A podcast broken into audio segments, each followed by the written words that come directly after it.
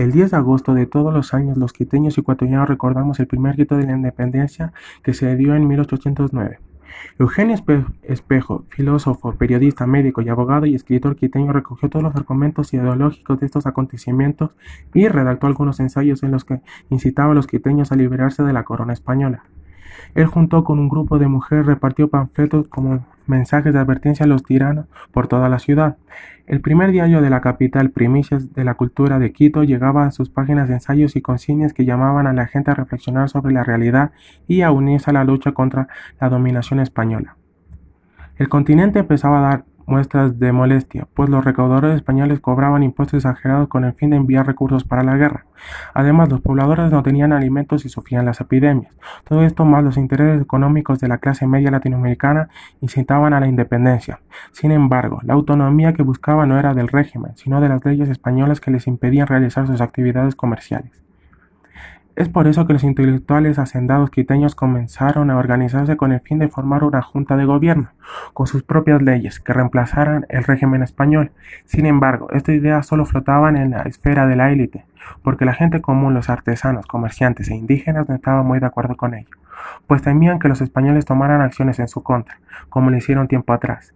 La sociedad capitalina de ese entonces tenía una estructura social compleja, que favorecía a los españoles y a los criollos. Los mestizos, indios y negros eran maltratados y explotados y discriminados.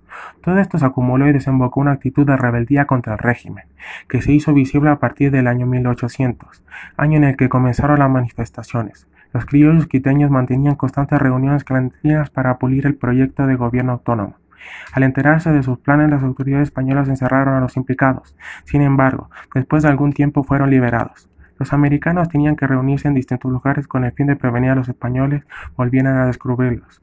Una de las reuniones más importantes que tuvieron los patriotas fue la Navidad de 1809, en la senda de Montúfar. Aquí descendieron por fin tomar una junta de gobierno. Una de las reuniones más importantes que tuvieron los patriotas fue en diciembre de 1808 en la hacienda de los Chillos de Montúfar. Aquí decidieron por fin tomar una junta de gobierno.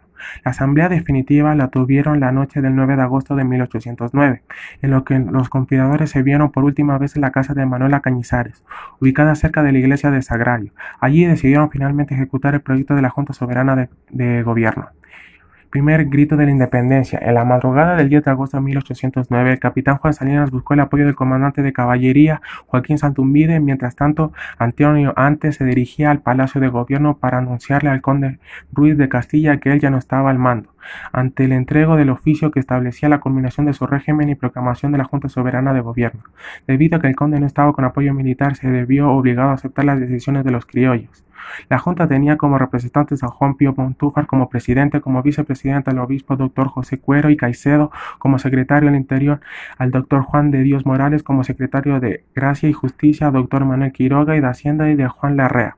El 16 de agosto de 1809 los juntistas redactaron y firmaron el acta de independencia en la sala capitular del convento de San Agustín. Así podemos ver eh, un resumen de toda la historia que pasó en la independencia de Quito.